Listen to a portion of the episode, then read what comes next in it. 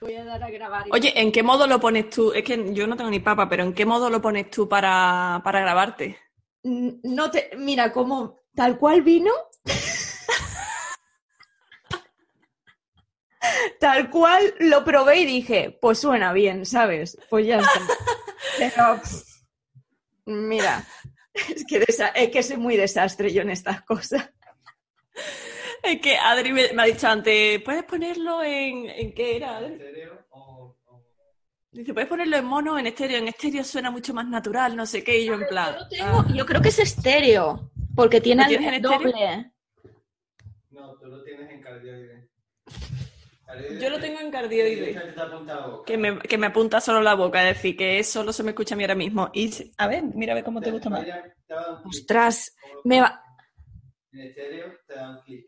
Un clic que... Que hace clac. Ah, bueno, no pasa nada. Ah, Bueno, tápate los oídos, Vale, porque eh, lo va a escuchar ella. Vale, Ah, mira, tú lo tienes puesto en... ¿En cuál lo tienes puesto? en dos. esto. En el que están dos así, ¿eso qué, Adri? Ese es eso para entrevista, pero persona, ¿no? ¿Eso es para dos personas? Para dos personas, ¿no? Bien, perfecto, porque No, no, no, Sí, pero para dos personas con alguien enfrente, claro. claro, así no, lo he tenido, claro, así No, lo ese es estéreo, por lo visto. Sí, sí. Este es estéreo. A ver, eso no lo veo es el que tiene ella puesto, mira. Levántalo, pero no veo. A ver. Aquí. Este es estéreo, que capta como en plan como tú escuchas, en plan, si algo suena más por la izquierda o por la derecha, vas a ver la diferencia. Este es eh, omnidireccional, es Sí. decir, que es que capta por igual todos los ángulos. En plan, si vas a hacer una entrevista a cinco personas, pon esa. Vale. Este, cardioide, que cardioide es como que el- el- la máxima captación es justo por delante, Vale. Para hablar tú sola. ¿no? Vale. exactamente. Y este es bidireccional, que es si le hace una entrevista en persona con alguien, es decir, A por aquí tiene persona, ¿no? la máxima captación y por el 180 grados la máxima captación. En plan, te tienes que poner frente con frente, ¿no? En plan, como estamos tú y yo ahora, y te castaría a ti o al a nuestro complejo de tutoriales. Vale. Somos los tutoriales. Se le está dando vuelta, ¿no? A todos los botones, ¿no? Entonces lo coloco en este, en el Encantado, ¿eh? Ah, Encantado. mira, ese, ese, ese. Que ha dicho encantada, que es que estoy yo con los auriculares, no te escucho. Pues tú, si te ves, si te ves yo, o sea, llevo haciendo entrevistas. yo da igual, suena bien. Pues nada. Dice que ya estaba haciendo las entrevistas diciendo, da igual, esto suena bien. Hola a todos y bienvenidos al podcast Fotografía de Moda. Mi nombre es Paloma Fernández, fotógrafa de moda y host de este nuevo podcast.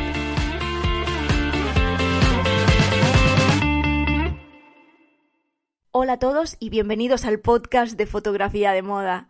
No he podido evitar y dejar esta pequeña introducción en la que estoy hablando con nuestra invitada Mina Barrio, eh, pues me parecía que no quería privaros de ese momento que no tiene desperdicio. Ahí estamos probando los micrófonos y Adri, su compañero de trabajo y compañero sentimental, nos estaba ayudando cómo poner los micrófonos y vamos, que no quería perderlo.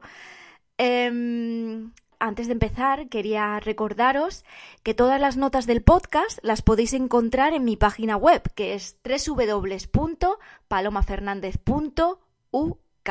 Es muy importante el UK, si no, no me podéis encontrar. Y de ahí podéis ir a la parte en español, que mm, vais ahí y buscáis podcast y ahí podréis eh, ver todas las notas. Ya sabéis que podéis encontrarme en iVoox, Spotify y en iTunes. Pero en la página web es donde podéis encontrar desde los enlaces que tanto Mina como yo vamos a recomendar y los nombres y cosas que a lo mejor no habéis podido pillar. También quería deciros que he preparado un pequeño ebook que se titula Cómo controlar la luz natural en fotografía. Entonces, tanto si eres principiante o eres una persona que ya entiende algo de fotografía, yo creo que vas a aprender bastante. Así que te animo a que vayas a mi página web y ahí lo vas a encontrar fácilmente. También me podéis encontrar en mi Instagram, que es Paloma Fernández Photography. Y nada, que no os voy a restar más tiempo de esta entrevista. Ha sido súper divertida y a la vez muy instructiva. Mina no ha parado de aportar valor. Así que un abrazo a todos Y, ah, por cierto, en un momento de la entrevista nos despedimos. Pero luego, como eh, seguimos hablando y, y, Mina empezó a hablar sobre iluminación, al final decidimos dejarlo. Eh, no me gustaría que os perdierais esa parte que está muy guay. Entonces, os recuerdo que si por cuando más o menos por el final estamos diciendo que muchas gracias, que nos vamos, adiós, seguir escuchando hasta el final del audio porque, vamos, que no tiene desperdicio. Y bueno, que ya no me enrollo más. Os dejo con nuestra invitada, Marina Barrio.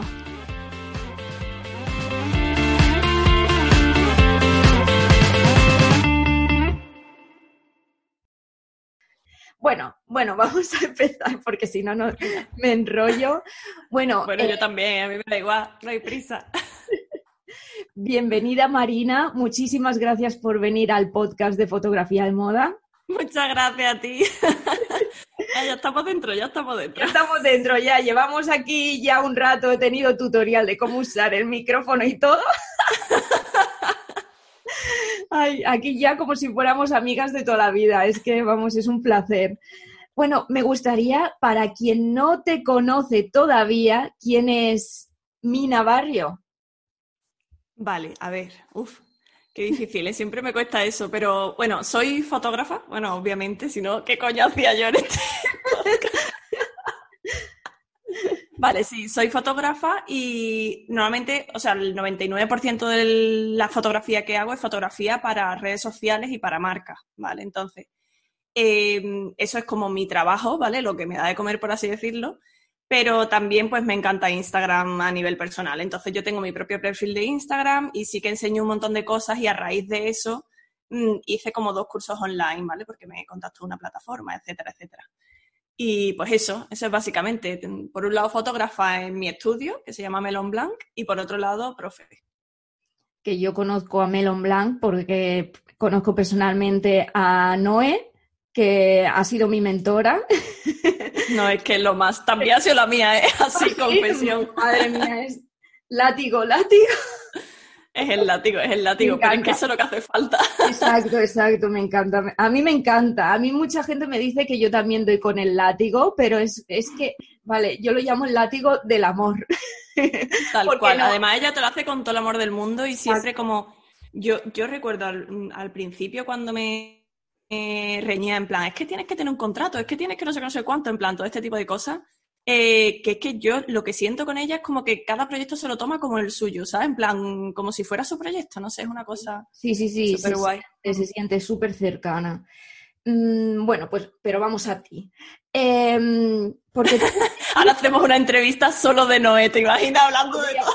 Podríamos, y ella ahí tan orgullosa. Es que ella es como una madre, dice, es que me siento cuando cuelgo... Es que lo es dije, me siento como, yo súper orgullosa de ti, yo me parto de risa. y bueno, y, bueno, ella dice como una madre, yo soy mayor que ella, ¿eh? ya, pero es que ella lo de madre lo llevaba dentro. Antes de ser madre ya actuaba como madre. O sea, es que es así. Exacto. Y yo, y yo bueno. Em, entonces tú eres profe eh, de Instagram, de redes sociales, por eso eres conocida pero también eh, dentro de tu estudio fotografías a marcas y has fotografiado a marcas de moda. Por eso precisamente quería hablar contigo, porque tú también eres, en cierto modo, fotógrafa de moda, pero de producto. Aunque no sé, corrígeme porque no sé si has fotografiado modelos.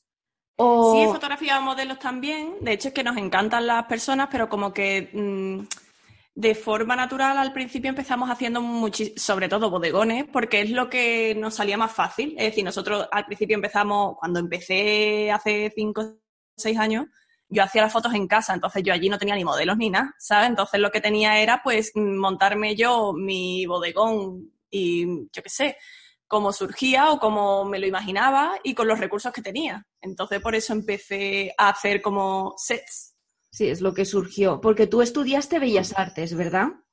Exactamente, sí. es que yo quería ser ilustradora. Ah, sí, sí. sí. Sí, Yo entré en Bellas Artes queriendo ser ilustradora, pero, tío, es que en Bellas Artes en Sevilla, a ver, no quiero yo desrecomendarlo, ¿vale? Pero está muy centrado en la técnica de dibujo, entonces dibujas mm, muchísimo. O sea, si quieres ilustrador te puede venir muy bien, claro, porque tienes mucha técnica.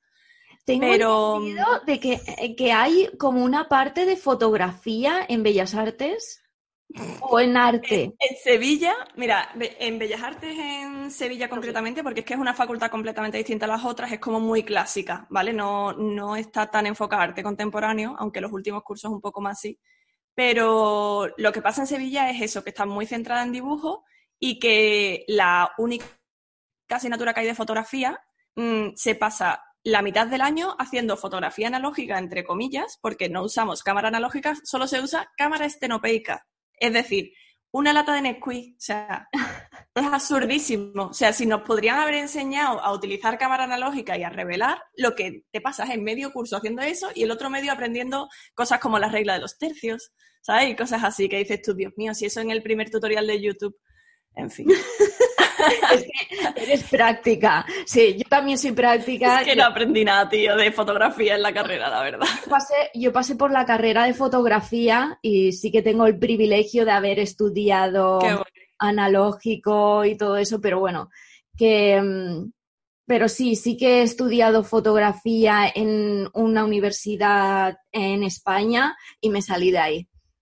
Porque no, no estaba. Pero bueno, no quiero No, criticar. es que yo las formaciones no me... No, a, a mí yo sí las critico, la verdad. Las formaciones que hay actualmente, o por lo menos todas las que yo busqué, que eso no fue actualmente, fue hace 10 años, pero aún así sigo hablando con muchos alumnos que me escriben, oye, mira, es que estoy harto de buscar, no hay nada que me convenza, ¿cómo ves estos cursos? Y yo los miro Mm, y, y digo, joder, porque no hay nada práctico de verdad de decir, mira, vamos a enseñarte en este curso o en esta carrera mm, cómo ser un profesional de esto. O sea, no, no, es, la, no es el objetivo ser un claro, profesional. joder. Sí, sí, sí. Yo te No quiero decir que en Bellas Artes no aprendiese yo cosas, es decir, yo aprendí todo lo que aprendí yo de componer, todo lo que aprendí, además yo que compongo desde cero, ¿sabes? Que no busco como fuera la foto, sino que la creo yo de cero, o sea, eso es muy del lienzo en blanco que empezamos en Bellas Artes, ¿sabes? O, o de color, todo eso sí. Te- yo creo que te sirve más para la dirección de arte, para Hmm. tener como, sí, para saber más cómo construir un concepto y también eh, cómo Sí, construir la sí, sí, imagen así, sí, porque to- eh, ya prácticamente todos los fotógrafos que he entrevistado ahora para el podcast vienen de ese background, de, de estudiar bellas artes. Pero porque, no porque sea lo bueno para estudiar, es porque es lo que hay. O sea, cuando tú quieres estudiar y hacer una carrera universitaria y te mueve este tipo de, o sea, ser creativo de alguna manera, Es lo único. una de dos, o te metes en publicidad, que también hay muchísimos que se meten en publicidad o en comunicación audiovisual, o te metes en bellas artes. Es que no veía otra cosa. Ya. Yo por eso cuando me mudé al Reino Unido vi que había carrera de fotografía y ahí que me tiré. O sea, de que- fotografía, de diseño gráfico, es que allí hay de todo. específico de fotografía de moda. Súper que- específico. Sí, sí, sí, es súper específico, o sea que es brutal. Bueno, vamos a, a seguir. eh, no, nos liamos un montón. El podcast va a ser de dos horas, ¿eh? ya te No, digo. Me encanta, me encanta, pues perfecto. Em, ¿Cómo llevas el confinamiento? ¿Te está afectando a nivel de trabajo? Al principio, o sea, las primeras semanas, eh, fue como súper caótico, porque como no sabíamos que iba a ser tan largo, no nos organizamos y empezamos en plan, pues bueno, pues eran como eh, medio vacaciones al principio, en plan como tomándonoslo así sin prestarle mucha importancia. Luego cuando empezamos a trabajar no nos enfocábamos en nada, éramos incapaces de trabajar. No sé, era horrible todo. Ajá. Bueno, trabajar, por supuesto, sin hacer fotos, porque en casa, nosotros ya no tenemos el estudio en casa, ya lo tenemos en el estudio Sí. valga la redundancia. Eh, entonces, yo qué sé, era súper complicado. Además, nos frustrábamos mucho, como que perdimos un montón de motivación. Y cuando empezamos a ver que esto iba para largo, dijimos, tío, ¿cómo podemos hacernos esto lo más fácil posible? En plan, ¿qué tareas podemos hacer aquí? ¿Qué cosas podemos mm, como trabajar, no? Y mm, decidimos como como varias cosas. Una, que íbamos a trabajar solos por las mañanas, porque ya que estábamos encerrados, eh, no íbamos a estar mañana y tarde como estamos normalmente, que estamos como hasta las seis y media, siete, sino que a la hora de comer cortamos y ya está, como una forma de cuidarnos a nosotros mismos. y, otra que íbamos a hacer un equilibrio entre encargos y, revisar nuestro proyecto y ver cómo podíamos mejorarlo y hacer esas tareas que no haces nunca, en plan, pues quiero hacer un dossier para las marcas europeas, pues nunca lo haces, pues ahora lo hemos hecho, ¿sabes? Muy o bien, así. Muy bien. Y Muy no guay, te- así que al final yo estoy hasta contenta, o sea, dentro de, obviamente esto es una catástrofe Sí. y es horrible y las muertes y todo el rollo es, mm, o sea, yo me lo paso fatal cuando veo las noticias, que esa es otra, ya intento no verlas mucho. otra cosa, sí. Sí, pero bueno, en, en lo que a mí me concierne, la verdad es que al final me ha venido incluso bien, ¿sabes? Porque me estoy como revisando y ya no sé ni si volveré al anterior horario, ¿eh? Porque es que lo estamos disfrutando un montón. ¿Te notas como más productiva?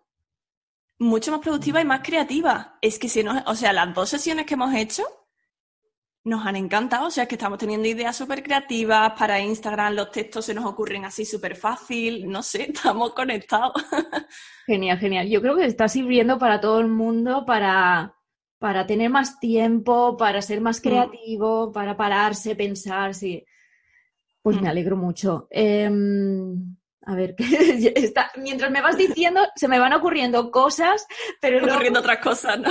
Sí, sí. Em, pero notas con que los clientes em, hayan parado de pedir encargos y cosas así, ¿verdad? Sí, han parado no, no solo de pedir encargos, sino que, por ejemplo, muchos clientes que tienen su negocio muy físico, eh, sí que nos pidieron en plan, oye, mira, de las próximas sesiones déjame solo una o cosas así, ¿sabes? Entonces sí que es verdad que tenemos el mes como más libre, porque nosotros normalmente sí que tenemos la agenda súper cerrada con muchos meses. Entonces, además tú tendrías que verlo. Cuando ayer le enseñé, ayer estuve hablando con Isa Gil, nuestra diseñadora, y, mm, y digo, mira, mira mi calendario, no lo has visto así en la vida, porque siempre tenemos todas las sesiones en plan Tetris, esta y luego esta, y luego a la semana siguiente tenemos esta, y termina aquí este día, hay que aprovecharlo para no sé qué, y, y ahora está como una sesión, un descansito, una sesión, como Dios mío, qué relax. Qué bien, qué bien, qué bien. A ver, que no me quejo de lo otro, ¿eh? Yo siempre hago el Tetris Exacto. para poder ayudar Bueno, a más gente, pero... pero bueno, de vez en cuando viene bien un tiempo para parar y como dices, ahora te sientes más creativa y, mm, y hablemos sobre la fotografía móvil. Em, yo creo que en un futuro se estudiará sobre el fenómeno fotográfico Total, móvil. total, vamos, seguro. Se está estudiando ya porque, vamos, es, es, es obvio que está ahí. Y como Mm. ahora con un móvil se puede hacer campañas. Es que, sí, a- Totalmente. Bueno, es que mi Instagram entero está hecho con el móvil, o sea, salvo lo- las sesiones concretas que subo de cliente, todo lo demás está hecho con el móvil, la gente flipa, en plan, ¿cómo puede estar esto hecho con el móvil? Es que se puede. Claro, es que no es el... ¿Cómo, ¿Cómo es? ¿Cómo se dice? Que no es el... O sea, no es la herramienta, es el fotógrafo. la- total. claro. Y ahora, Yo eh, estoy completamente de acuerdo con eso, ¿eh? Claro. Te lo juro. Sí, evidentemente también con la tecnología, con el, es que a veces un- es muchísimo más sencillo, más inmediato. Y aparte que, picha, que las cámaras pesan, que es un incordio. O sea, que yo no me voy de viaje con la cámara, estamos locos. O sea, yo entiendo que pueden quedar fotos preciosas y que puedo hacer como que te da un abanico mucho más grande de posibilidades, pero ¿quién coño se lleva la cámara? Bueno, hay gente que es que está súper comprometida y la lleva a todos lados, pero yo personalmente, que tengo las muñecas hechas mierda, la espalda, paso, vamos, yo paso. Lo mismo, lo mismo te digo, es verdad. Sí, por eso. Y entonces, eh, tú tienes dos móviles, o sea, Sí. eh, que quiero saber eso. Eh, tú eh, he oído por ahí, o bueno, que has dicho, que para ti la calidad de la cámara del Samsung es el Samsung Galaxy. Bueno, Los yo- Samsung Galaxy, o sea, toda la gama, porque además he probado muchos.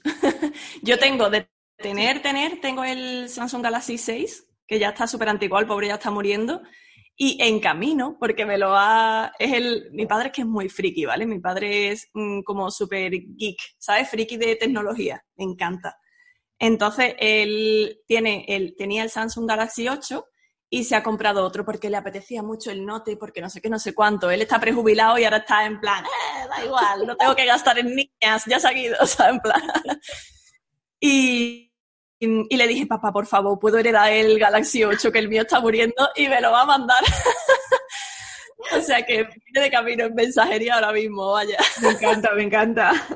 Y entonces Pero luego- lo que me gusta del Samsung Exacto. es que eh, el iPhone cuando hace las fotos muchas veces le mete con mucho contraste en los detalles. El software, no es que la cámara sea de mala calidad, sino que el software hace como unas fotos, no sé, como que muchas veces las sombras son más oscuras de lo que son o le mete mucha textura de pronto.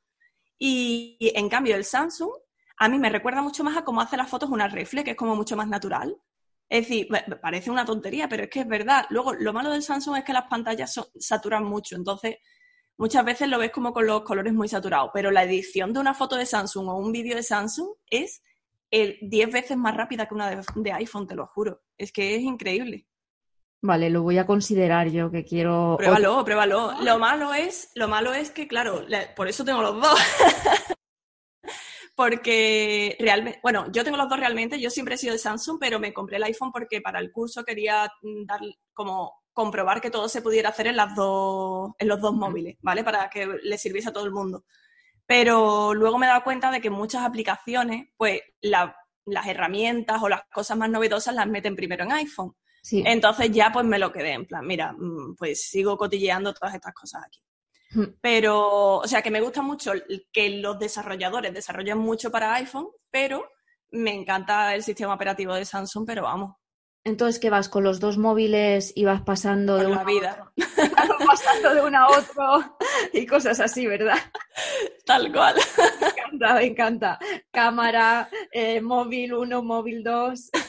Bueno, así como los fotógrafos, con coleccionando cámaras. Bueno, la cámara yo no la muevo, la verdad. no la muevo mucho. no le tengo puesto ni filtro, porque como no sale. ya, es que con lo que pesa. Bueno, yo más o menos soy así también. Yo justo a donde tengo, bueno, yo soy más de localización y entonces me tengo claro.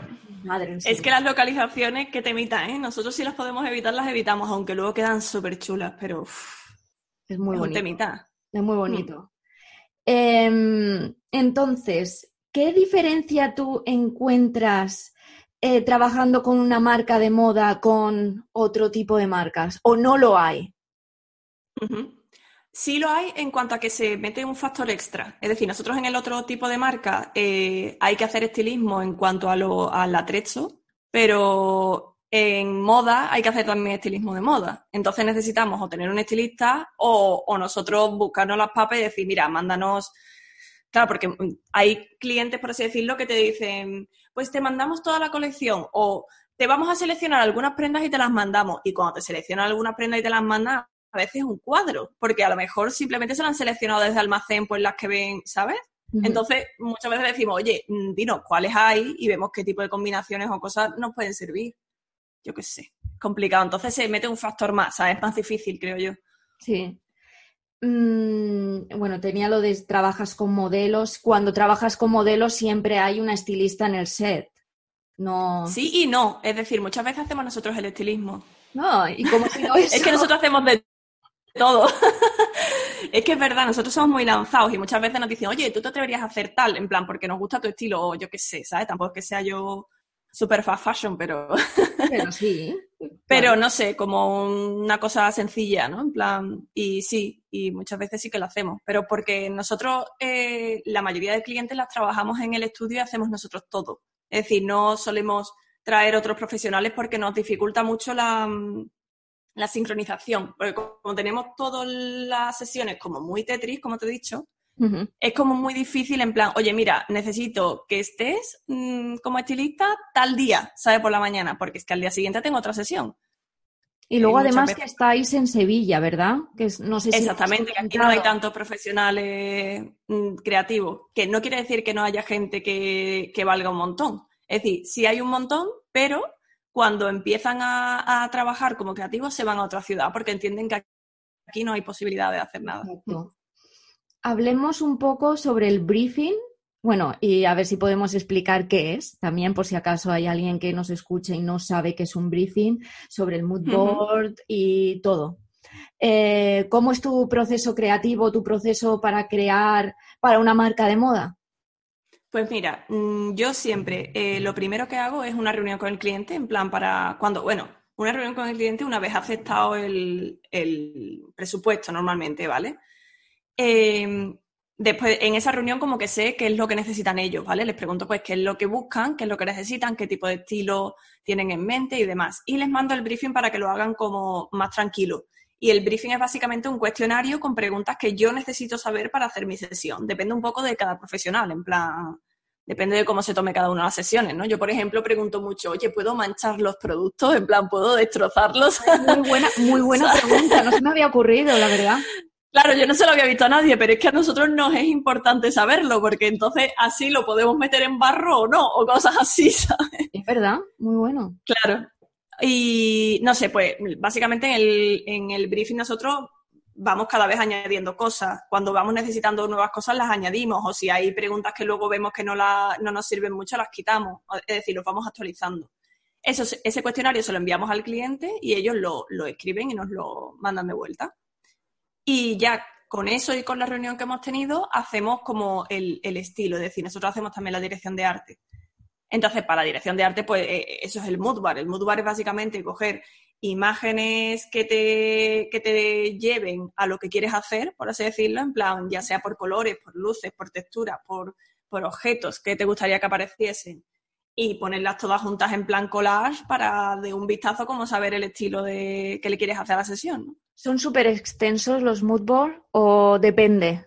No, porque, o sea, primero hacemos como una selección muy grande de imágenes por todos lados, es decir, nos vamos por todos lados, por Instagram, por revistas de internet o por 20.000 sitios, buscando como lo que tenemos en mente, en plan, pues imágenes que tengan los tonos que buscamos o yo qué sé, lo que sea. O sabemos, por ejemplo, no sé, también es que estamos todo el día mirando fotos, entonces muchas veces sabemos en plan, ostras, queremos hacer una luz tipo la de esta foto que vimos en no sé dónde o la de, por ejemplo, esto es muy gracioso porque nosotros nos vamos fijando en la luz todo el rato. Entonces hacemos fotos todo el rato con el móvil de distintas luces.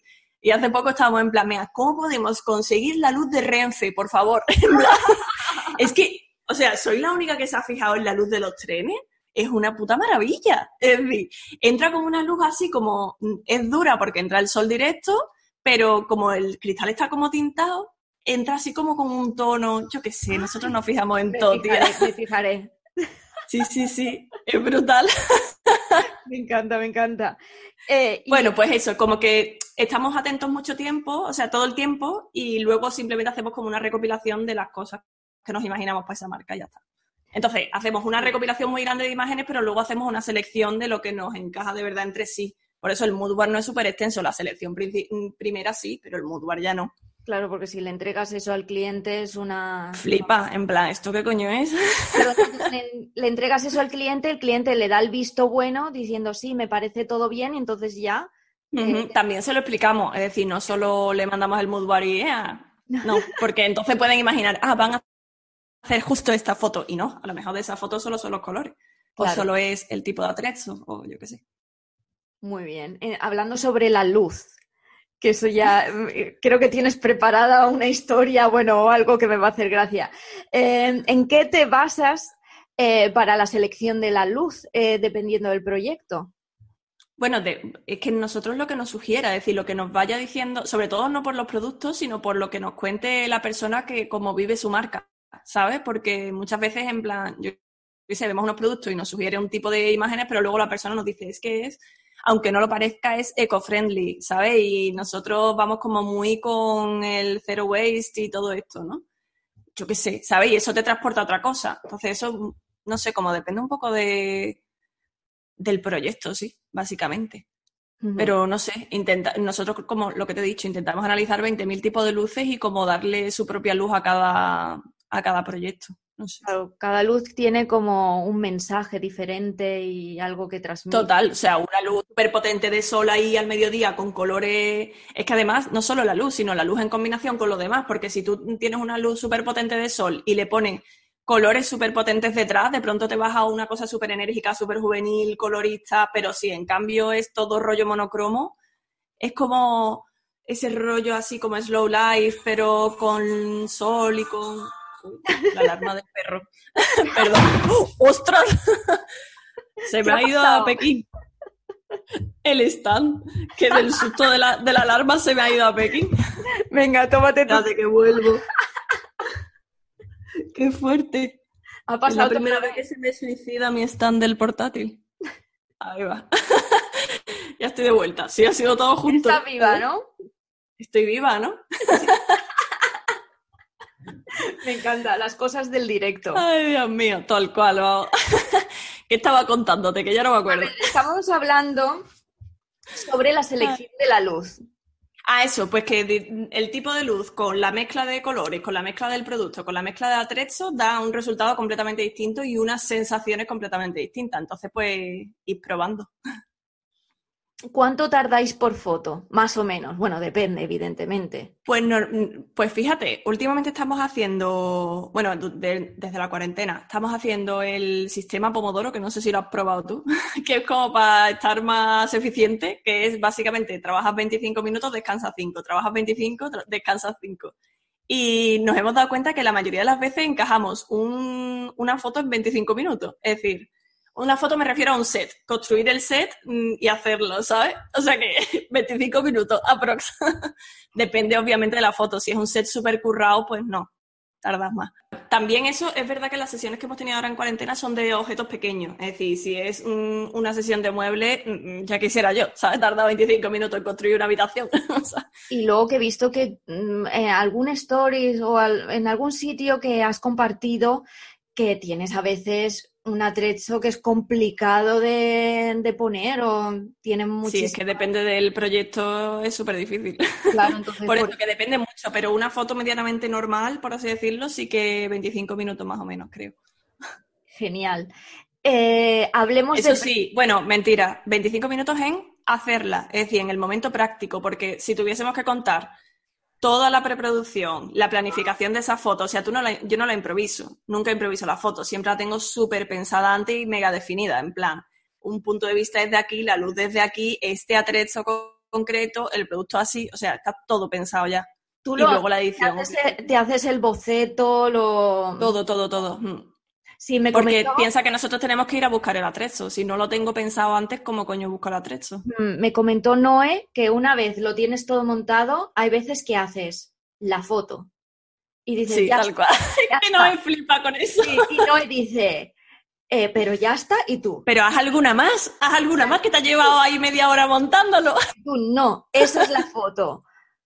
Pero es que es verdad, a veces es, para mí pasa, pero para mí es que como al tener una modelo, pues ya, es que como modelo es completamente distinto. Pero a veces mm. es o la primera o la última. Porque si no la encuentras a la primera, vas, vas, vas hasta, hasta conseguir la foto. Hasta conseguirla. Pero cuando la ves al principio, por más que tire, yo tiro por si acaso más, pero luego es la... Sí, pero sobre todo si tienes algo ya mucho en mente, en plan, uff, con este, yo qué sé, con este top tengo muchas ganas de que esté como de perfil y hacer algo en plan así, ¿no? De pronto cuando, cuando lo tienes le dices, ponte así, no sé, no sé cuánto, se coloca y hace flash y ya, ya está, es que la tienes. Claro, exacto. Cuando lo tienes ya bien definido todo y lo, y lo colocas y lo ves, dices, ya está, ¿por qué, ¿por qué perder el tiempo y desgastar esa energía? Cuando... No, nosotros que no, no, no nos lo podemos permitir.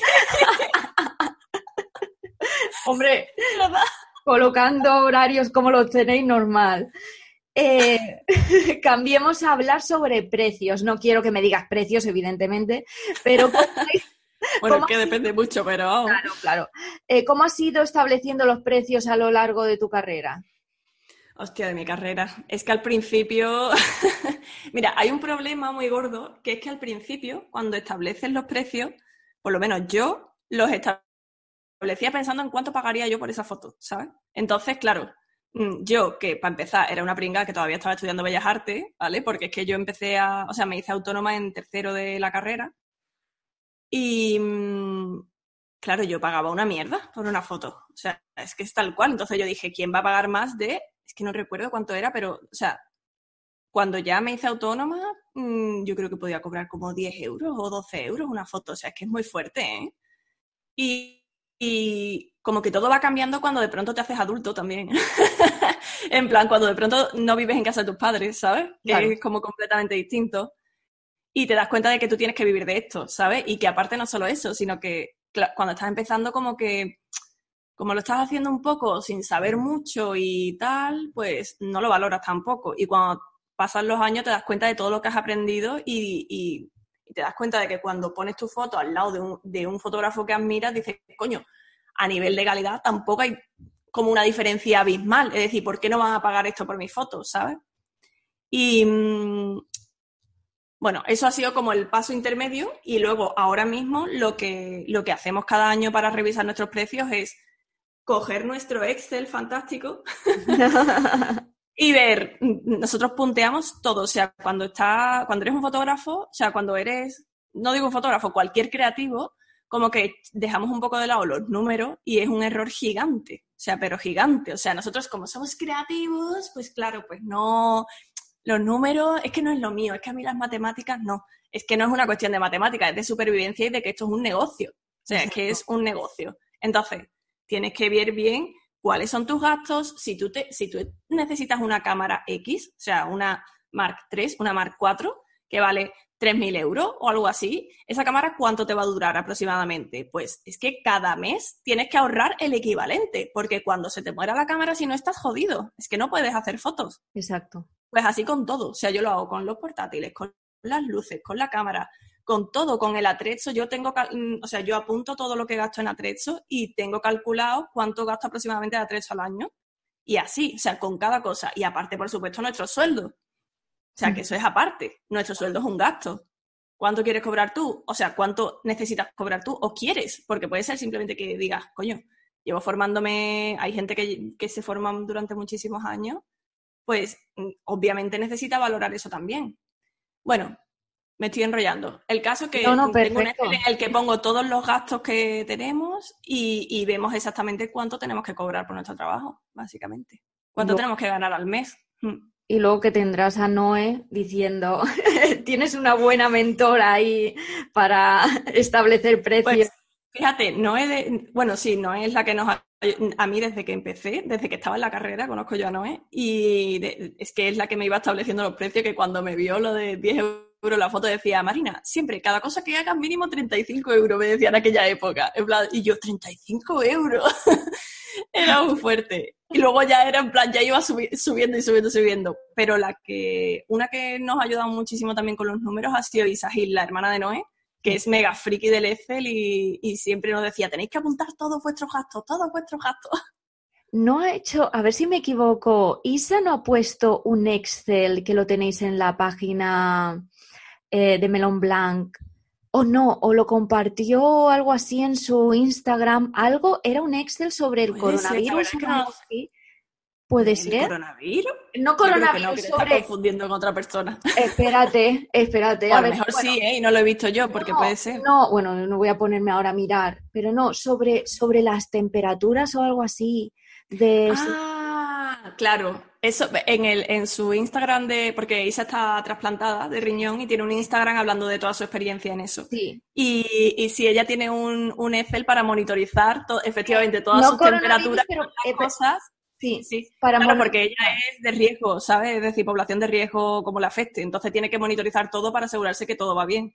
sí, y Y, lo sí, o sea, imagínate si tiene un puñetero Excel para monitorizar su temperatura y comprobar que no está infectada de coronavirus, imagínate con sus finanzas y con todo lo demás. Sí, me encantó, me encantó cuando lo vi, dije, lo más. esta es, madre mía, lo lleva todo, qué pasada. esa es la alemana, esa es la alemana de- del estudio.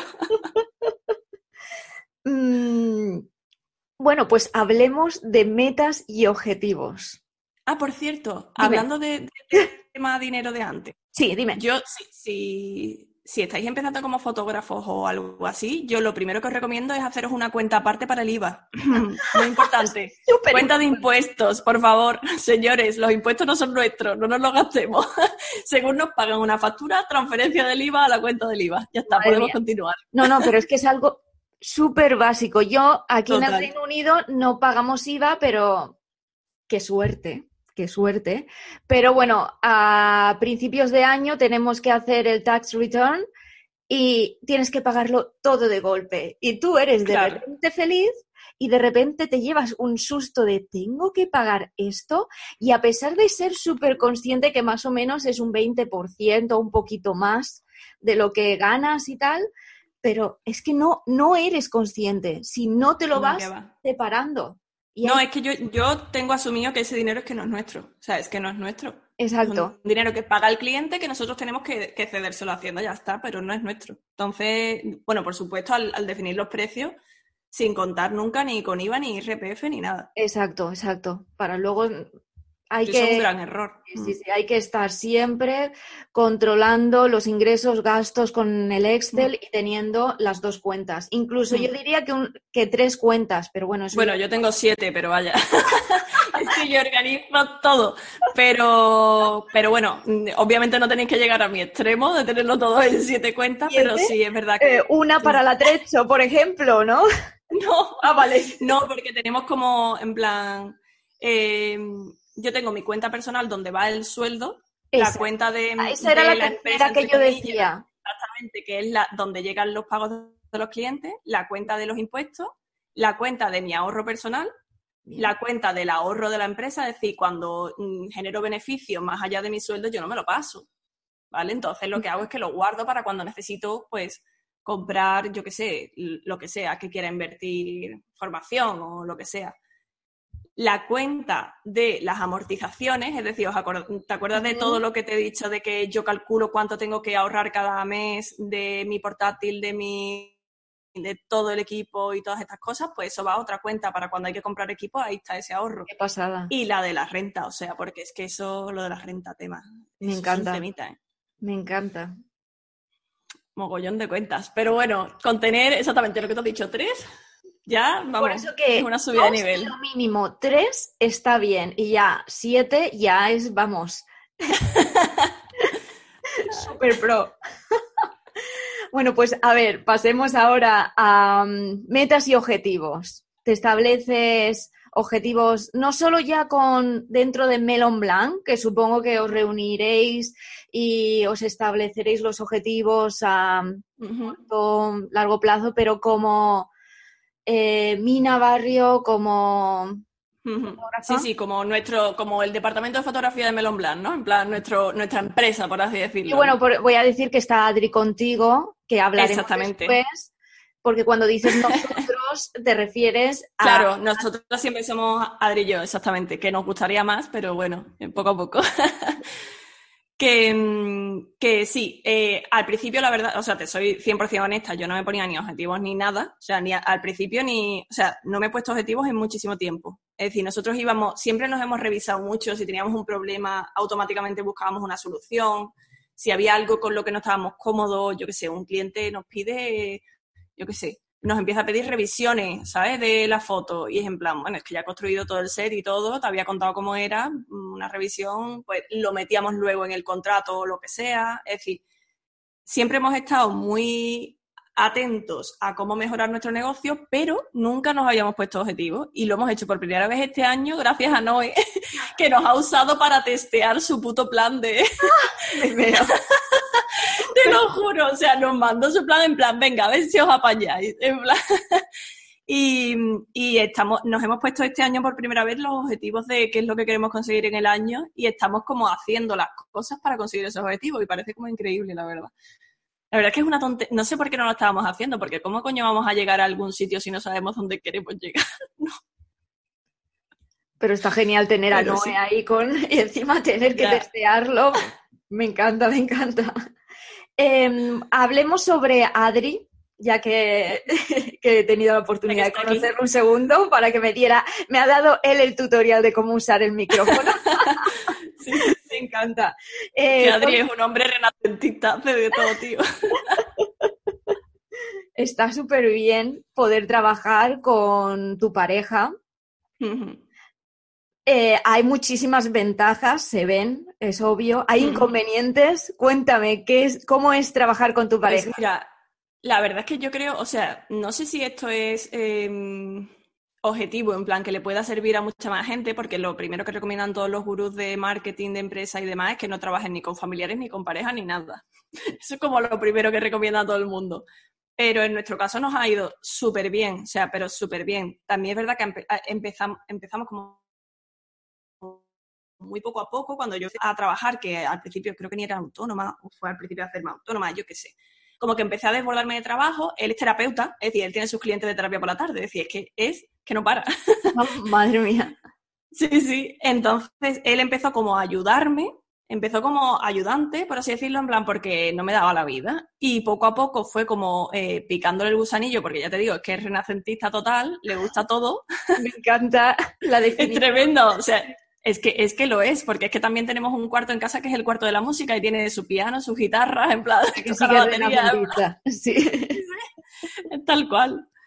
Y, mm, y empezó eso, a ayudarme sin ningún tipo de formación, porque él es terapeuta, como te digo, él es psicólogo. Y mm, poco que no a poco. Viene mal, que no viene mal tener. Claro, eso, eso es el segundo punto al que quería llegar. Ah, poco vale. a poco, como que fue aprendiendo la profesión a, a base de práctica. O sea, él, el- en- obviamente, ya después de cinco años, eh, nadie distingue una foto mía de una foto suya, o sea, nadie.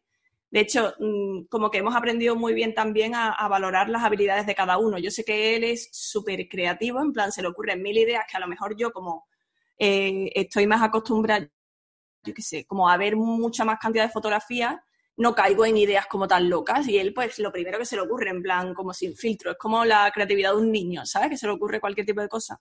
Y eso lo aprovechamos muchísimo. Y yo, por ejemplo, pues sé mucho de, soy muy manita, muy MacGyver, en plan, cualquier cosa que se le ocurra es como, eso lo podemos hacer con no sé qué, y podemos usar tal cosa, y luego lo agarramos así, y luego tal, y luego eso lo cambio con Photoshop, ¿sabes? Entonces, pues eso, nos hemos sabido cómo complementar muy bien en ese sentido. Y mm, por eso, nosotros sí que hemos trabajado muy a gusto, aunque también es verdad que si no hemos terminado mm, tirándonos de los pelos, un poco es porque él es terapeuta, que también. y yo aparte estoy también súper concienciada con, con, con toda la parte de desarrollo personal, de no, yo qué sé, por ejemplo, no lanzar reproches, sino hacer peticiones cuando algo te molesta, ¿sabes? O todo este tipo de cosas para que la relación no sea nada tóxica. Entonces, claro, nuestra relación es que va súper bien en ese sentido. Lo único malo es que estamos todo el puto día juntos. ¿Y con- consigues separar cuando estás en casa? Sí, sí, sí. Nosotros, en cuanto, a- como al principio trabajábamos en casa y era todo uno, es decir, no había momento de mm, no trabajar ni momento de trabajar, en plan, era como todo, en plan, a lo mejor estabas trabajando y ponías una lavadora, pero luego no estabas trabajando y estabas editando, ¿sabes? En plan, cosas así. Sí. Pues cuando por fin conseguimos como alquilar una oficina aparte para poder tener el estudio aparte, dijimos, adiós, mm, cuando estamos en el estudio, estamos en el estudio, cuando estamos en casa, estamos en casa, porque si no, estábamos todo el día. Además que a los dos nos encanta pensar, mm, pensar mil cosas, en plan, pues podemos hacer esta campaña en Stories o podemos hacer, o sea, nos encanta, entonces que... Pero lo más complicado más que separar, que eso no fue muy fácil, sobre todo al separar espacios, eso fue el, el gran cambio en nosotros.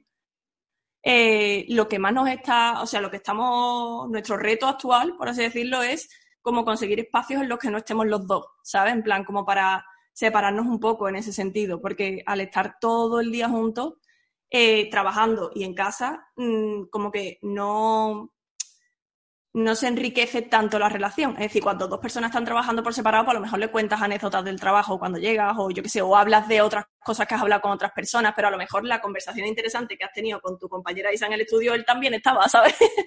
lo que te digo.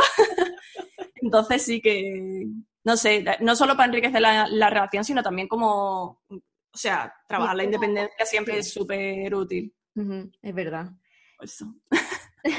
Me encanta. Yo sé todo que tiene que ver con la fotografía, pero si os sirve, os sirve. Sí que sirve, sí que sirve. Sí, existen muchas parejas de fotógrafos o de fotógrafos y estilista. Conozco. ¿Verdad? Sí, hay- conozco- hay muchas. Es que yo, mm, mira que, que, como te digo, estoy harta de escuchar lo de no trabajes con familia, no trabajes con, con pareja, pero luego Luego veo sí marcas que- cosas que, que trabajan. Por ejemplo, Charuca trabaja con su hermana Carmina, eh, las Zubis son hermanas, eh, muchísimas parejas de creativos mm, Noé han sido súper exitosas.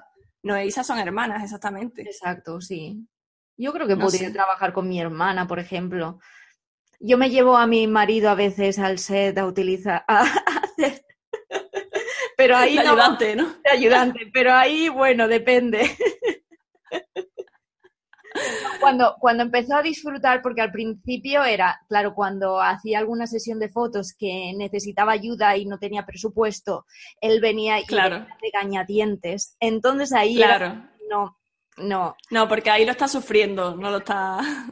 Sí, pero ha habido veces, ya cambió el chip, ya un- vino una sesión que era de, era un hombre, era mm, un modelo masculino, entonces él como que ya se identificó, ya le gustó, se, se puso a hablar con él y entonces ya a partir de ahí me dijo, ¿cómo mola lo que haces? Y alguna vez que ha venido, ya, ya se ve que Qué lo guay. Sí, sí, sí.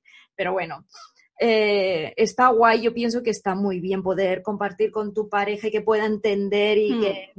Y yo creo que puede ser más exponencial a la hora de la creatividad, porque estar con alguien todo el día, bueno, todo el día, pero que puedas tener que a lo mejor Sí, sí. a las 10 de la noche Sí, se te ocurra algo, lo compartas con esa pe- con, con tu pareja y lo podáis desarrollar. Si Hmm. estás tú solo, mm, Sí, aunque no lo, no lo hacemos mucho, ¿eh? Porque es verdad que cuando estamos en casa intentamos desconectar por completo. Yo soy más de, se me ocurre algo y automáticamente lo apunto en el notas para que no se me olvide. O sea, yo el notas mío es enorme. Apunto tienes- todo lo que se me ¿Tienes ocurre. blog o tienes o lo apuntas No, en el móvil, lo apunto en el móvil. Tengo El- miles de libretas y las uso todas, muchísimo, pero en el móvil sí que, sí que apunto todo porque es lo que siempre llevo. ¿Qué app usas? ¿Keynote o, o- No, lo, lo apunto en el notas del iPhone, Ah, porque en, para eso sí uso el iPhone, porque como utilizamos Mac, pues se sincroniza y lo tenemos en el notas del Mac. Mm. Genial, genial. Mm, hablemos de miedos y frustraciones. Eh, pasas miedos, eh, te frustras. mm, Hombre, por Dios. en general.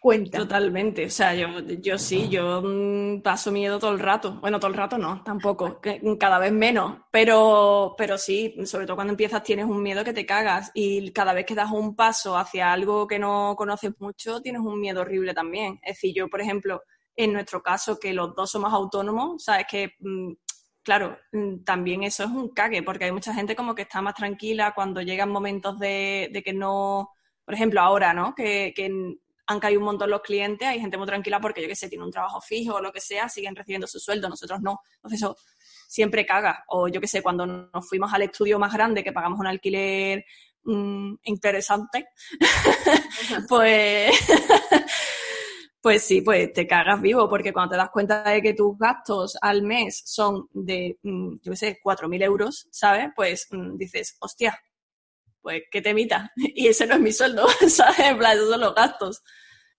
Sobre todo gastos porque yo cuento todo, ¿eh? Lo de todos los ahorros de amortizaciones y demás, que no es que todos los meses gaste eso. Pero bueno, pero eres muy consciente. algo que te da vértigo, sí. Mm. eh, lo controlas. Todo, todo, Sí. Aunque es un poco irreal, ¿eh? La sensación de control, pero... Bueno, pero por lo menos. Pero bueno, intento por lo menos tener medianamente atado que, que, que no vayamos a pinchar, ¿sabes? no sé. No, haces Sí. lo que tienes que hacer. Bueno, cuando llega también un cliente de, de, mm, en plan, que, de cosas que nunca has hecho, pues siempre estás cagado. O un cliente que ya vas viendo que es como muy exigente, en plan, ay Dios mío.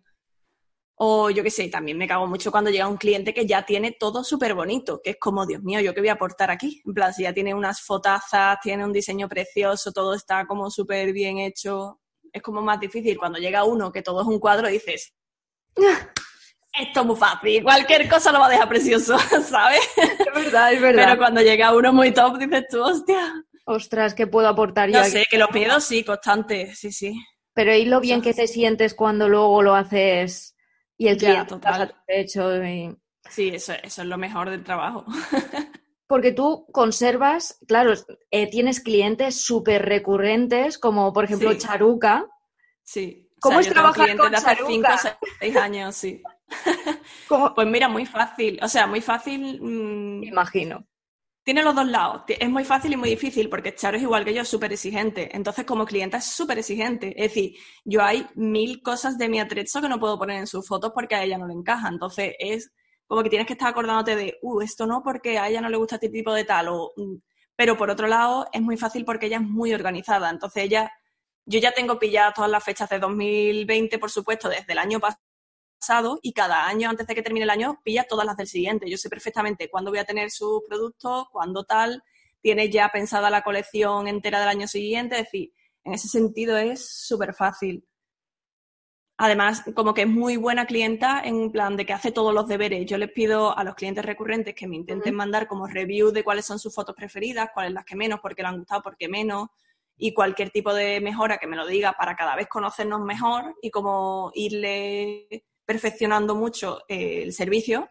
Y ella es, o sea, es que lleva los seis años mandándome su documento de review de cada sesión, o sea, es genial en ese sentido. es muy buena clienta. ¿Todos los clientes te lo mandan o hay alguno que...? No, no, no, no. No, hay muchos que no lo, no, lo valoran o no tienen tiempo también, ¿sabes? Que la mayoría están muy desbordados, ¿sabes? Pero ella, como es tan organizada, obvio, en plan, hace agendas, es la reina de la productividad, pues ella se saca el tiempo. Ella es consecuente, claro que sí. Tal eh, cual, o sea, no puede estar más alineada con su realidad. Exacto. ¿Cómo te ves en unos años? Pues, a ver, hay algo que a mí siempre me ha hecho como mucha ilusión. En plan, yo estaba en la carrera, no sé, soy un poco loca, pero yo estaba en la carrera y no, y no me imaginaba en plan, oh, voy a hacerle fotos a, yo sé, Gucci o cosas así. No, yo no he soñado nunca con eso. En plan, sí, me, haría un montón de ilusión, ojalá, ¿sabes? Ya quisiera yo, ¿sabes? pero siempre he soñado, tío, con, como, con tener un equipo guay. Siempre, siempre he soñado con hacer como, en plan, que en Sevilla, que es un sitio como súper remoto, que todo el mundo piensa siempre que estamos en Barcelona, eh, que haya un estudio súper guay con gente de, Andalucía o de quien quiera venirse de donde sea, en plan como muy talentosa, ¿sabes? Todo lo que, lo que busco yo en, en amistades incluso, ¿sabes? Gente que te llama la atención porque dice, hostia, qué talento, qué, qué forma de ser, ¿no? En plan, como con eso hacer un equipo súper guay. No sé si me explico. Sí, te explicas. Y, como que parece que, aquí en el sur todo el mundo tiene que irse al norte para poder hacer algo creativo. Y nosotros llevamos seis años trabajando de esto aquí, o sea que creo que no, que no hace falta, que al final todo se puede hacer a distancia, ¿sabes? Por lo menos nosotros trabajamos con todo el mundo a distancia. Clientes de Sevilla no tenemos, tenemos uno. tenemos uno, literal. Eh, o sea, que, que, sí, que me molaría un montón como que la gente, no sé, como yo cuando era en plan adolescente, que miraba y decía, joder, es que no hay nada aquí en Andalucía, ¿sabes? En plan, no hay estudios, no hay eh, empresas, no hay nada que yo pueda hacer aquí, ¿sabes? Un momento como súper frustrante y, no sé, y me molaría que hubiese de verdad aquí como movimiento creativo, que lo hay, o sea, es que hay muchísima gente creativa que hacen exposiciones por todos lados, que hacen todo tipo de cosas, pero luego no, no, no tienen hueco a nivel profesional, ¿sabes? No sé. Yo creo que cada vez eso se está O sea, que mi sueño sería pues tener, en plan, que Melon Blanc fuese una, un estudio mm, referente, o decir, pero, o sea, no, no sé si ya ha llegado a estudio referente, yo creo que todavía no, que estamos en ello, pero me encantaría que fuese un estudio referente como que, que, que acogiese a un montón de, de talento y que le potenciase me encantaría, no sé. Eh, ¿Te has planteado hacer algo más editorial o estás muy centrada en lo comercial? editorial te refieres en plan como un proyecto más mm, para, en plan como de una revista. Exacto, para una revista que no sea que englobe varias marcas, que, que cuentes un concepto, que no sea mm, simplemente pues para vender esa marca, sino que para la revista que se cree una serie de imágenes y, ¿Te has planteado hacer algo pues Lo veo, es que lo veo como súper alineado con lo que ya hacemos. Lo que pasa es que el proceso de conseguir un, proyecto editorial, en plan de que, por lo que más o menos tengo entendido, como por otros compañeros fotógrafos, como que tienen que estar muy de hacer todo con antelación y luego te lo aceptan o no, proponerle tú los proyectos. A mí no me encaja a nivel negocio, en plan, porque tienes que trabajarlo todo de antelación y luego ya te lo cogen o no, después de tú haber hecho todo tu trabajo y luego como ir, tener que estar detrás de ellos para, para conseguir algo, es algo que para mí me resulta como muy tedioso y no me encaja mucho en, en, mi vida, porque realmente ya nos llegan muchísimos clientes, ¿sabes? Me encanta, o sea, me, me, me chifla y me parece que está súper alineado con lo que ya hacemos, porque muchas veces como que, yo qué sé, es que no, no enseñamos tanto todo lo que hacemos, pero eh, yo qué sé, una clienta trae una marca que, imagínate, de cosmética, pero que está como, se llama, es de temática marina, por así decirlo, porque todo es como a base de algas y no sé qué, no sé cuánto. Pues nosotros es que ahí para tres fotos nos montamos un cacho editorial con temática marina y no sé qué, no sé cuánto y, buscamos atrezos súper guay, creamos un montón de cosas, es decir que sé que podríamos hacerlo perfectamente, pero a nivel negocio mm, es muy complicado. Ya, yo, yo creo que, bueno, a ver si hay suerte y te escucha alguien. pues sí, molaría un montón. A nivel negocio, no, porque lo editorial en teoría no se paga como se paga lo comercial, evidentemente. Pero sabiendo que tú tienes los medios, que tienes la creatividad, que el portafolio que tú tienes, no veo por qué no. No, sí, yo, yo sé que podríamos hacerlo. Además, que es, como algo súper nuestro, porque nosotros cada foto nos inventamos nuestro, nuestra historia. O sea, es que es así. O sea, siempre es como, pues esto, yo qué sé, pues. Mm, es que, no sé, puede ser cualquier cosa, pero esta vela, pues nos sugiere, yo qué sé, pues las luces de por la mañana o todo rollo en plan tal, o yo qué sé, una cosa completamente distinta. De pronto es, mm, vamos a hacer algo súper creativo de colores solo, de, yo qué sé, Pues que sí, que ya es exactamente lo que hacemos para los clientes, pero de otra manera. Exacto. Y aparte que a mí me flipa, o sea, a nivel personal tengo miles de revistas, miles de todo porque me flipa el diseño. O sea, si no, no me habría juntado con las ISAs. Por eso te lo he preguntado, porque mm. veo a veces en tus stories que pones eh, algunas revistas que son bastante editoriales. Me como atrezzo para la. Atrezzo. Es que, claro, es mi excusa. Mi excusa es que las compro de atrezzo. Pero luego nos pasamos el día de ellos. Mira, mira qué pasada. Oh, qué bonita las tipografías. O nos gastamos... Nuestra excusa es decir, claro, está bien gastarse los 60 euros que nos hemos gastado en la revista de Cubicle, en plan, porque va a ser atrecho, pero la realidad es que no, era porque nos flipaba como obra de arte. Hola. Y yo descubrí Cubicle gracias a ti, al curso de... ¡Ay, qué bien! Pues me encanta porque me flipa ella. Sí, sí, sí. Y, y me hace gracia porque una estilista que he conocido yo aquí en Londres trabaja con ella después. Oh, por Dios. O sea que, sí, sí, sí. O sea que ya hay como un link ahí. Sí, sí, sí, es una pasada. Y, Qué guay. Y bueno, algo que tengas que digas mm, que no te he preguntado y falte o que no se haya dicho de ti o no sé. Mm, algo que no se haya dicho de mí. Sí, algo que, digas, me apetece decirlo también y nunca... No sé, pensando así, es que yo siempre pienso como en quién está escuchando esto. Exacto, sí, sí, en plan, sí, perfecto. Eh, no sé, como es un podcast de, fotógrafos, ¿vale? Bueno, fotógrafos de moda, pero sobre todo fotógrafos. Sí, sí, tienes Yo recomendaría siempre seguir aprendiendo un montón. Es decir, no solo a nivel de, técnica, sino eh, como obligaros a, saliros de, lo que normalmente hacéis y imitad mucho a fotos que os gusten, es decir, guardaros mucho fotos que os gusten y copiarlas tal cual. No las publiquéis jamás, o sea, eso es lo peor que se puede hacer y menos decir que es vuestra, sin decir he copiado la foto de tal, pero a nivel de experimentar y de aprender es increíble porque es como, me ha encantado esta luz, voy a intentar hacerlo. Y luego de pronto tienes una herramienta más, ¿sabes? O una, yo qué sé, una skill más, ¿sabes? Es decir, bueno, no sé, como que me parece súper útil a nivel de tener muchas herramientas y luego encontrar tu, propio, tu propia forma de expresar, ¿sabes? Pero es como que puedes aprender muchísimo, tanto de fotógrafos como de... Yo también cojo muchas muchos fotogramas de cine, en plan, como hago muchas capturas y digo, hostia, mira el color grading de esto, ¿sabes? O mira la luz que han hecho aquí, o mira la composición, voy a hacer algo así, o, por ejemplo, coger una foto de, de una persona y decir, venga, voy a hacer esta misma foto, pero con el estilo de este otro fotógrafo. Y eso te hace como experimentar mucho y practicar muchísimo y te, hace aprender una barbaridad. Ya está. Ya está. No sé. eso se me ocurrió. No, perfecto, me parece súper buen consejo porque después de eso, después de toda esa experiencia, luego poco a poco ya descubres cuál es tu, tu forma de, trabajar. Si y aparte el no parar nunca de aprender, ¿sabes? Y seguir aprendiendo siempre de, todo, porque si no terminas un poco, bueno, yo por lo menos me desmotivo, ¿sabes? De, porque ya se automatiza incluso. En plan, cuando ya haces siempre la forma de una manera solo, ¿sabes?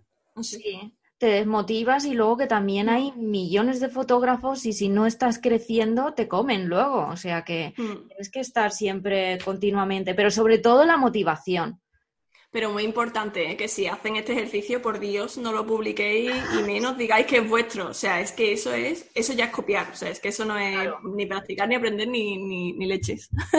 Obviamente. Pues Vale, por si acaso. Por si acaso no lo han tomado. Sí, claro. Ay, pues muchísimas gracias, Así, Marina. La loca de Marina está diciendo que copiemos.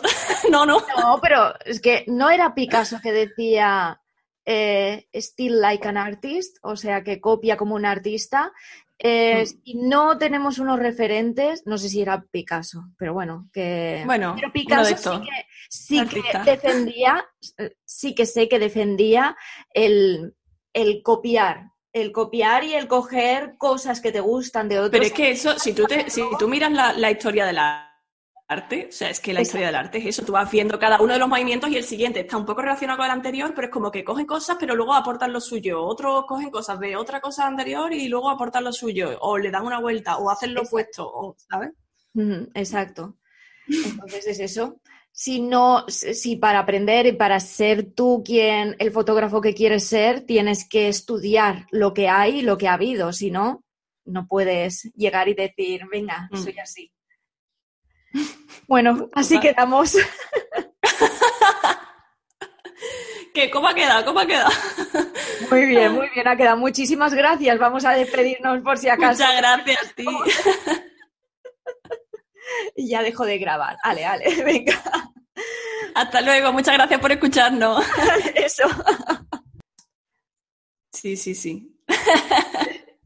Pues muchas Que gracias. antes, no, por cierto, me acabo de acordar de que, de que antes te he dicho en plan, ostras, es que me meo con lo de los flashes. La gracia de los flashes. Ah, sí, es que, yo claro, diciendo, una tienes una historia muy contenta. Sí, muy- claro, muy pero luego, no- como no me has preguntado qué equipo tengo, digo, bueno, eh, voy a contar ahora de pronto. que como había una pregunta de qué equipo tengo, yo realmente como que durante cuatro años he estado... eh, Mira que lo pongo, ¿eh? Que lo Sí, meto, sí, ¿eh? estaba puesto. Bueno, No, no, digo que lo pongo ahora. ¿Qué pasa con tu equipo? Ay, Dios mío. Pues que, que yo siempre he tirado de lo que estábamos hablando antes de, de grabar, que realmente el equipo no hace el fotógrafo. Entonces, nosotros siempre hemos tirado pues de lo mínimo, porque para empezar estábamos, o sea, yo vengo de una familia que no, es rica, ¿vale? O sea, a mí no me regalaban nada. Entonces, mm, yo empecé comprándome unos flashes de una marca que se llama John Nuo, Lo sé. unos flashes Yo tengo uno, yo tengo uno Strobis de esos, sí. Claro, que valen como 80 euros y con esos he fotografiado durante 4 o 5 años. O sea, el año pasado nos compramos por primera vez unos flashes de estudio y los John Nuevos los seguimos utilizando. O sea, los flashes mejor amortizados de la historia. Pero es que no son nada malos, es que se pueden A mí no me manualmente y por eso son súper valorados en los foros. Yo también tengo uno, por eso, por el precio y calidad. Sí. Tal cual. Es que son baratísimos y así como que he tirado siempre, porque el equipo de fotografía igual. Yo empecé a hacer encargos con una cámara que, que ni siquiera era mía, que se la robaba mi padre, que ya os he dicho que es muy geek, que era una Nikon de 90, que era un mojoncito, la pobre, o sea, no era mala, mala, mala, pero bueno, una reflex basiquita, ¿sabes? En plan, como una cosa sencilla. Y el objetivo del kit y tirando, ¿sabes? Y luego ya compramos un, un 50 milímetros y así tirando. Luego el 35, porque ni sabía que el 50 que recomendaba la gente era para full frame. En plan, yo no sabía ni lo que era un full frame, ¿sabes? Y así, o sea, yo, vamos, siempre Pero es como se poco- aprende. Pero es como se aprende. cuando ya, yo, yo soy de la, o sea, tanto yo como, como Adri, somos de la mentalidad de que invertimos en algo cuando ya lo anterior se nos ha quedado corto. Es decir, cuando nos vemos súper limitados y nos falta de esto. Porque si no, es como un... Los fotógrafos como que tendemos mucho a, fum, fum, fum, a gastar un montón de dinero en equipo y dejarnos ahí y se convierte en la profesión menos rentable de la historia. Eso es verdad. Eso Mm. es verdad. Pues eso. Pues esto lo meto, ¿eh? lo meto así como antes, después, algún... Entre medio ahí cortado. Eso ha quedado bien, ha quedado bien. Eso se puede meter seguro. Sí, sí, sí, yo lo meto. Bueno, pues muchísimas gracias.